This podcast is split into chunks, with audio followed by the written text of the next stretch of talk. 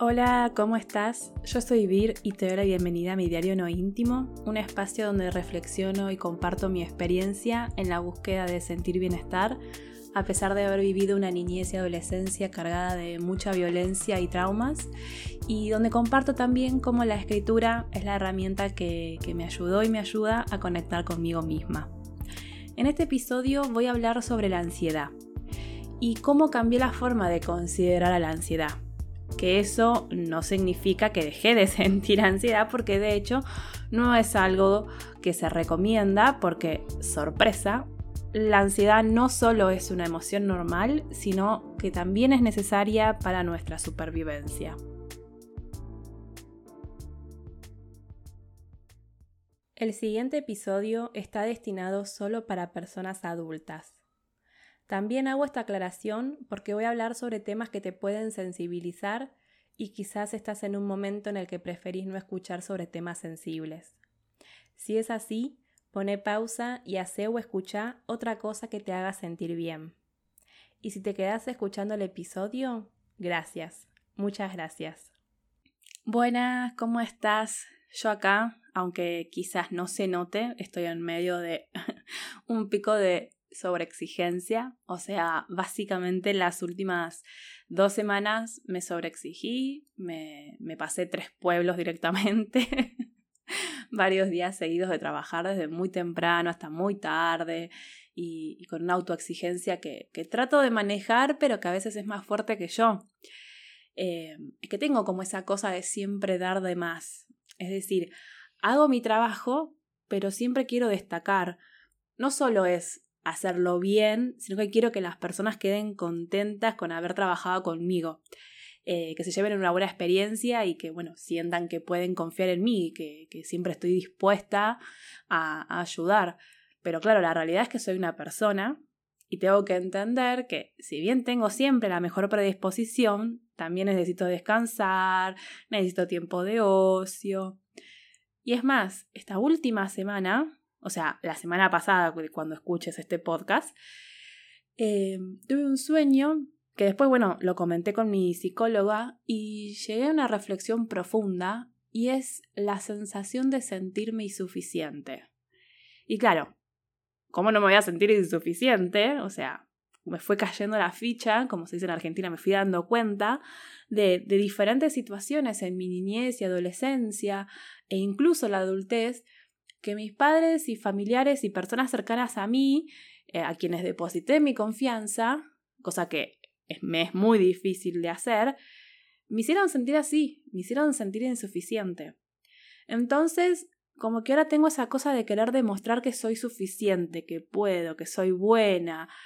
Eh, en fin, es como un nuevo trauma para desarrollar. que igualmente ya vengo hace días escribiendo en mi diario personal sobre este tema y, se me vienen al presente hechos concretos que ocurrieron en diferentes momentos de mi vida y, y que siento que me hicieron sentir insuficiente. O sea, desde el vamos, mi padre me hizo sentir que no hubo forma, no hubo nada que yo haga para que él me amara y no me pegara. O sea que claro, siempre está eso de, ay, él te amaba. O bueno, él mismo me lo ha dicho de más grande, pero también está la frase, eh, hechos son amores y no buenas palabras. O sea, es decir, no me voy a poner a juzgar en verdad si él me amaba o no, pero la forma que tuvo de tratarme desde mis 3, 4 años está muy lejos de sentirse amor. Eh, y lo mismo sucede cuando las personas que tienen que cuidarte eh, ya sea porque la, situación la sobrepasa o porque tienen miedo que, involucrándose sea peor o, o no sé, o por simple ignorancia de saber todo el dolor que causa vivir situaciones de violencia y abuso en la niñez y adolescencia. Porque no solo existe el maltrato, también existe el destrato y duele. Porque si ves como a una hija, una nieta, una sobrina, o sea, le acaban de dar una golpiza y no haces nada, pero no digo nada en el sentido de denunciar. O sea, hablo de ir a abrazarla, de intentar calmarla, de darle un poco de esperanza de que todo eso en algún momento iba a cambiar. No importa si lo crees o no. Porque siempre como que digo, ¿no? eh, sí me dieron fantasía o sí me dieron esperanza, mejor dicho, haciéndome creer en figuras de, de fantasía, esas que se le hacen creer a, los niños y niñas, eh, pero no me dieron esperanza de que una vida sin violencia es posible. O sea, ¿qué era más, era más importante? Hacerme creer que, no sé, existen... Eh, me da miedo que esté escuchando un niño o una niña, pero que existe em, un hada, por así decirlo, o, era más importante hacerme creer que, que, que, una vida sin violencia es posible. Y me pregunto por qué. O sea, eso creo que fue algo clave.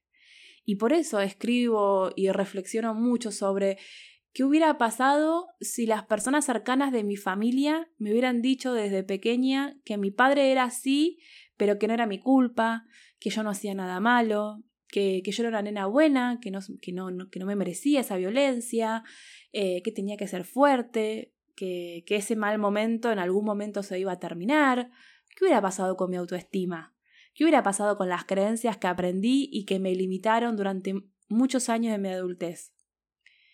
A veces tengo la esperanza de que esto lo escuche o lo lea un padre o madre o alguna persona que conviva con un niño o una niña y que le haga darse cuenta del enorme error que es pegarle, insultarlo o despreciarlo.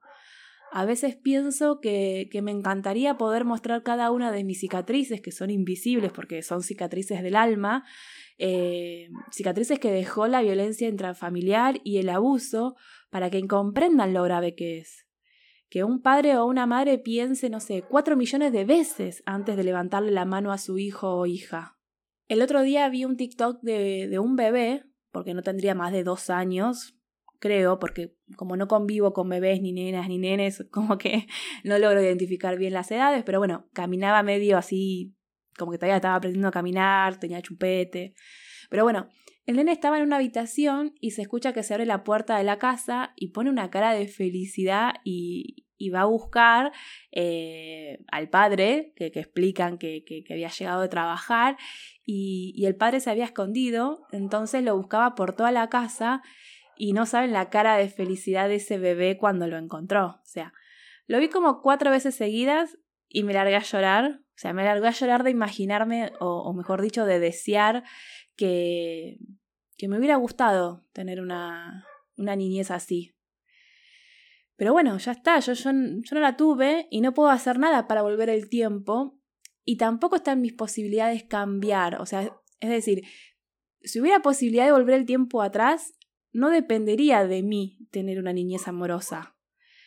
Pero sí tengo esto que me alienta y me da fuerzas para contar mi historia, y es que se tome conciencia de la gravedad de la violencia en la niñez y adolescencia, de las heridas que causan y que van a acompañar por el resto de la vida a esos niños y niñas que, fueron violentadas. Eh, como dije, que un padre o una madre lo piense cuatro millones de veces antes de pegarle a su hijo o hija. Y también para que si lamentablemente vivís en un ambiente donde tu pareja es violento o violenta y no sabes cómo hacer para que cambie, si vos siendo adulto o adulta no entendés o te sobrepasa la situación, imagínate al niño o a la niña. No la dejes sola, solo. O sea, abrazala, dale esperanza, que no sienta que es su culpa, que no sienta que es insuficiente e invisible. La herida de haber sufrido violencia no la vas a poder borrar, pero la cicatriz va a ser diferente. No tengo dudas. Y bueno, ya me estaba yendo por las ramas del tema del que dije que iba a hablar en este episodio, que el tema es la, ansiedad y, y cómo aprendí que la ansiedad no es mala. Y, es más, aprendí a entender la ansiedad como esa emoción que necesito en mi vida y hasta usarla a mi favor. Yo sé que esto que digo es difícil porque cuando sufrís ansiedad, o sea, cuando tenés ataques de ansiedad, eh, la realidad es que la ansiedad es una mierda, no querés sentirla, querés que te den algo para dejar de sentir, lo sé. Pero algo cambió en mi forma de vivirla, de percibirla, cuando mi psicóloga me dijo que la ansiedad es una emoción como cualquier otra y que es normal sentir ansiedad. O sea, Qué lástima que no grabé ese momento porque mi cara debe haber sido un what the fuck enorme. O sea, Nati, ¿qué te pasó? ¿Te volviste loca? Debo haber mirado.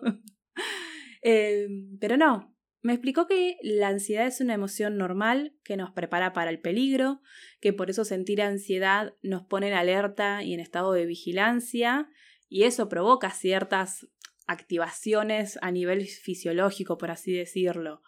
Eh, que bueno, esto era muy útil cuando el, o sea, cuando el humano vivía en las cavernas o en las cuevas y tenía que estar atento o atenta por si aparece, no sé, un león, un tigre o un animal peligroso y necesitaba huir entonces, en ese momento la ansiedad era necesaria para mejorar el rendimiento y la capacidad de, anticipación y respuesta frente al peligro.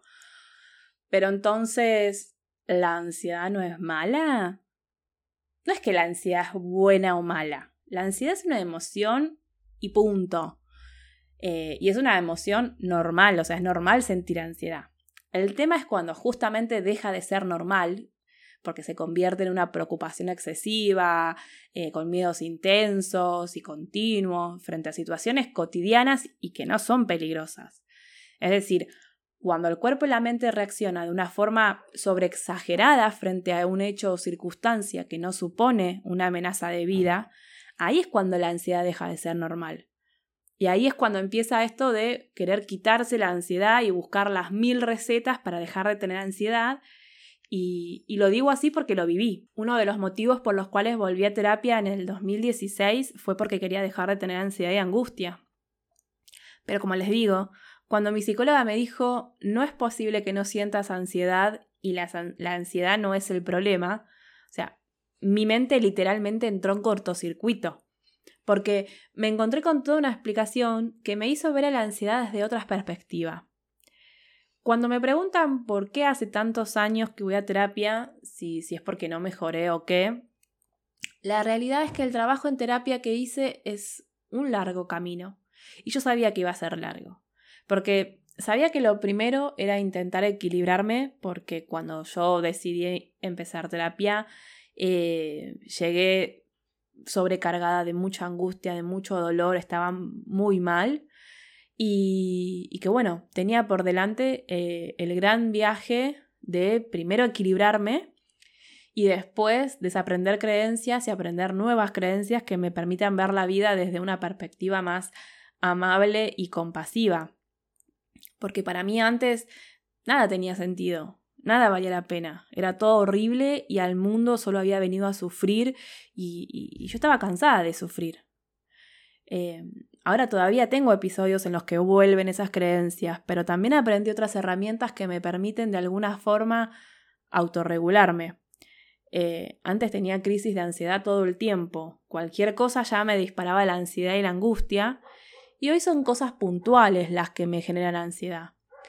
Y a diferencia de lo que creía, eh, o sea, de lo que creía antes, que tenía que tomar algo para no sentir ansiedad, porque el problema era sentir ansiedad, que paréntesis, vuelvo a repetirlo, no estoy diciendo que sentir ansiedad no sea vivido como un problema, porque sí lo es. Es molesto que no puedas hacer tu vida normal o las actividades que quieres hacer porque sentís ansiedad. Hago esta aclaración porque bajo ningún punto de vista quiero que se interprete que estoy minimizando la ansiedad o la crisis de ansiedad o ataques de pánico. Eh, estoy contando mi experiencia y porque eh, a mí me cambió muchísimo cuando entendí que, la ansiedad no es el problema, sino es la alarma de que hay otra cosa que me está generando malestar. Es algo similar a lo que pasa con el dolor físico. Cuando vos te golpeás, te duele y esa es la reacción que tiene tu cuerpo de decirte, che, otra vez te diste el dedo chiquito contra la pata de la mesa, tené más cuidado. Entonces, vos después de acordarte de toda la familia del fabricante de la mesa, te fijas en qué estado quedó el dedo. Solo fue un golpe o también te cortaste la piel, si te quebraste o no, eh, que bueno, si el dolor sigue por un buen rato después, ahí está, es la señal o la alarma de chequear si por ejemplo no te los guinzaste, no te los sacaste del lugar. Eh, si no nos doliera el cuerpo cuando nos golpeamos, nos cortamos o cuando algo no está bien también internamente, no sabríamos que hay algo que hay que prestar atención. Bueno, el moretón que se te hace cuando te llevas puesta la punta de la mesa con el muslo, esa es la alarma también. Lo mismo que la ansiedad a nivel mental. Y si bien sentir ansiedad no es agradable, si solo te centras en quitar la ansiedad sin conocer el problema que lo genera, ¿cómo haces para solucionar el problema de raíz? Pasa que, claro, a veces el problema que genera la ansiedad es algo que nos paraliza, es un trauma que está bien metido abajo de la alfombra o, que tu mente eh, lo está reprimiendo. Eh, porque bueno, es un mecanismo de defensa que tiene la, mente, que tiene la psiquis de, de protegernos de eso que nos causa dolor. Y lo peor, si querés hacer de cuenta que está todo bien y no trabajás el motivo o los motivos por los cuales sentís ansiedad, es muy probable que se intensifique todos los síntomas de ansiedad. Porque pensalo desde tu mente. O sea, tu mente está diciendo, gritándote, hey, ¿qué te pasa? Dale, prestame atención que esto es súper grave. Lo mismo a nivel físico. Ponele que hiciéramos algo para no sentir dolor físico y te golpearas el dedo chiquito del pie contra la pata de la mesa unas 20 veces por día. Te los vas a terminar quebrando o sacando del lugar. Entonces, el dolor físico es la alarma de, che, tené más cuidado. Y bueno, la ansiedad es lo mismo.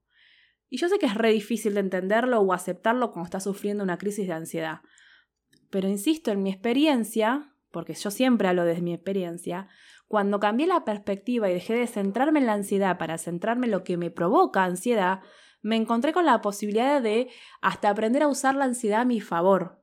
No es algo que se aprende de un día para otro y cada persona tiene su forma de hacerlo. En mi caso, lo primero que aprendí, después de entender que sentir ansiedad no es algo que puedo evitar o que la ansiedad es el problema y es mala, eh, aprendí técnicas para disminuir los síntomas de la ansiedad. Porque claro, el problema de la ansiedad es que tiene signos y síntomas que son sumamente desagradables. O sea, Síntomas como la sensación de nerviosismo, agitación, tensión, tensión muscular, esa sensación de peligro inminente que te genera pánico o, esa cosa de sentir que alguna catástrofe está por ocurrir, eh, que aparte todo eso provoca el aumento del ritmo cardíaco, se acelera la respiración, eh, puede aparecer eh, sudoración, los temblores, esa sensación de debilidad causada por la hiperventilación, o sea, que se te cierran los oídos, la vista se te nubla. Y bueno, otros síntomas más que depende de la persona cuáles siente y cuáles no, eh, o a cuáles le presta atención.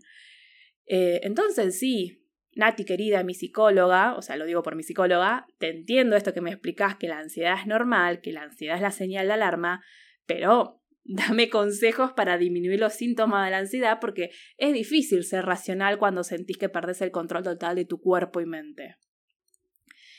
Y, y bueno, entiendo que tenemos que trabajar lo que genera la ansiedad y, y así fui eh, probando diferentes técnicas eh, como la respiración, como si tuviera un globo en la panza, esto de eh, inspirar durante cuatro segundos, mantener cuatro segundos la respiración, eh, exhalar durante cuatro segundos, esperar nuevamente cuatro segundos y bueno, respirar de esa forma cada cuatro segundos varias veces que te ayuda como a a bajar un poco, ¿no? O sea, a, controlar la respiración y de esa forma no, no, aparece la hiperventilación que desencadena en otros síntomas.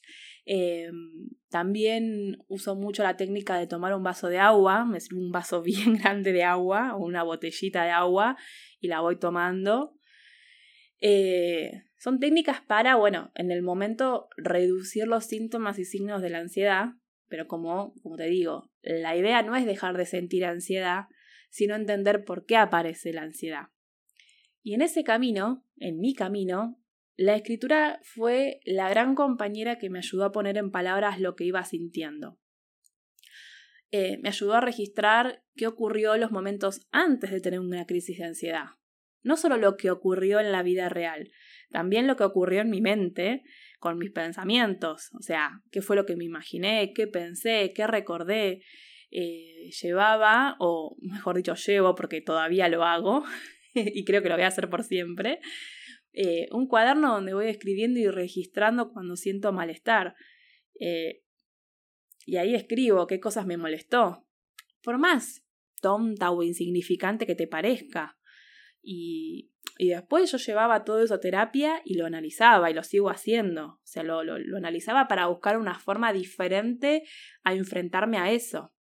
O sea, como conté varias veces, yo eh, me atiendo con la, con la técnica cognitivo-conductual y, una de las cosas que busca esta psicoterapia es cambiar patrones de pensamientos y conductas para mejorar la calidad de vida. Hay veces que se pueden hacer grandes cambios que te permitan dejar de tener esos episodios de ansiedad y bueno, hay veces que no. Y en esos casos es como, como les comentaba, aprender herramientas y técnicas para disminuir el malestar y, recuperar el equilibrio emocional y sentir bienestar. Pero cuando identificas qué cosas te causan ansiedad, te hacen eh, ponerte, o sea, qué cosas te hacen ponerte la alerta, eh, y podés cambiar o modificar o evitar esas cosas, personas, situaciones, ahí es cuando siento que puedo usar la ansiedad a mi favor. O sea, cuando identifiqué que determinadas actitudes de personas me dan desconfianza o me hacen sentir que se están aprovechando de mí, o siento que es injusto, o que esa persona me está engañando o jugando por detrás. No sé, estoy enumerando algunas de las cosas que identifiqué que a mí me provocan ansiedad. Y ahí me tocó tomar decisiones, decisiones que no siempre son fáciles, más cuando estamos hablando de personas que forman parte de tu círculo familiar y poner límites implica que incluso otras personas dejen de hablarte o hagan de cuenta que no existís. Pero bueno, ahí hay que tomar la decisión. Te va a doler, sí, pero si eso hace que te sientas segura y, evitar tener episodios de ansiedad, la balanza se equilibra. Lo mismo me pasa con la angustia, que por ejemplo, yo ya identifiqué cuando pasa mucho tiempo sin que yo me permita espacios de descanso, de ocio, de hacer cosas que me conecte con el bienestar, de hacer cosas que me hagan sentir bien. O sea, cuando no me permito disfrutar y que sean mis deseos los que tomen el timón, ahí aparecen la ansiedad y la angustia. Una angustia que también aprendí a tomarla como señal y como oportunidad de cambio, oportunidad de observación, oportunidad de autoconocimiento. Y entonces también recuerdo lo que es tener y sentir una crisis de ansiedad y angustia y cómo se siente llegar tan al límite que es tu cuerpo el que te pone el freno. Y lo difícil que me resulta después volver a sentirme bien o en equilibrio. Entonces, estoy aprendiendo a llegar al límite y cuando veo que igualmente, por el motivo que fuere, me está costando acomodar mis días y que la presión sube, estoy aprendiendo a hacer conmigo misma eso que me faltó de niña. O sea, tomar aire, abrazarme, alentarme a seguir, a recordarme que es solo un momento, que no va a ser así por el resto de mi vida, que aguante un poquito más y que todo va a estar bien. Y así me baja la sensación de ansiedad y angustia. Obvio, quedo muy cansada a nivel mental y físico. Eh, ahora, por ejemplo, van dos días que quiero hacer todo desde el sillón o desde la cama. pero porque estoy cansada de las últimas dos semanas, como les conté al principio, y en la, medida que puedo me lo permito, pero también me recuerdo a mí misma que tengo que hacer cosas que me hacen sentir bien, como venir a grabar este episodio, y, y bueno, ya me emociona también toda la parte de la edición y postproducción.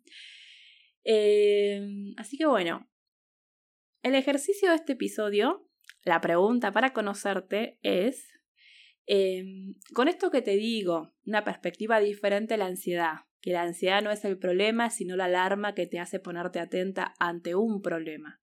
¿Qué pensás? ¿Qué sentís?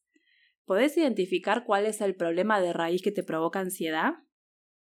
Un complemento de este ejercicio podría ser completar la frase siento ansiedad cuando, puntitos, y vos completás con lo que querés, o lo que me genera ansiedad es también puntitos para completar.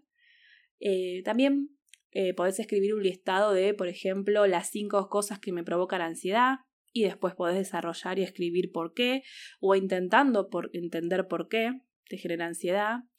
Y, y bueno, hasta incluso podés escribirle una carta a tu ansiedad. Al final siempre digo que es un ejercicio, pero termino compartiendo dos o tres.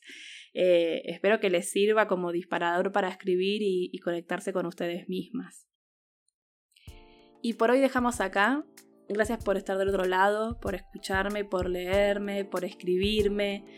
Te invito a que te suscribas a mi newsletter. Todos los meses, en los últimos días, envío una carta con reflexiones, ideas que fueron pasando durante el mes y que quedaron por fuera de los episodios. Eh, para suscribirte, el link está en la descripción, al igual que el link para suscribirte al canal de Telegram, donde publico las novedades y de esa forma, bueno, te llega la notificación sin depender de un algoritmo como las redes sociales. Eh, también depende de la app en la que me escuches, eh, podés suscribirte y calificar el podcast. Esto ayuda a que más personas les llegue y, y, por supuesto, más que bienvenido, que compartas este episodio con aquellas personas que crees que se van a sentir comprendidas y acompañadas cuando lo escuchen. Muchas gracias, nos vemos en el próximo episodio. Chau chau.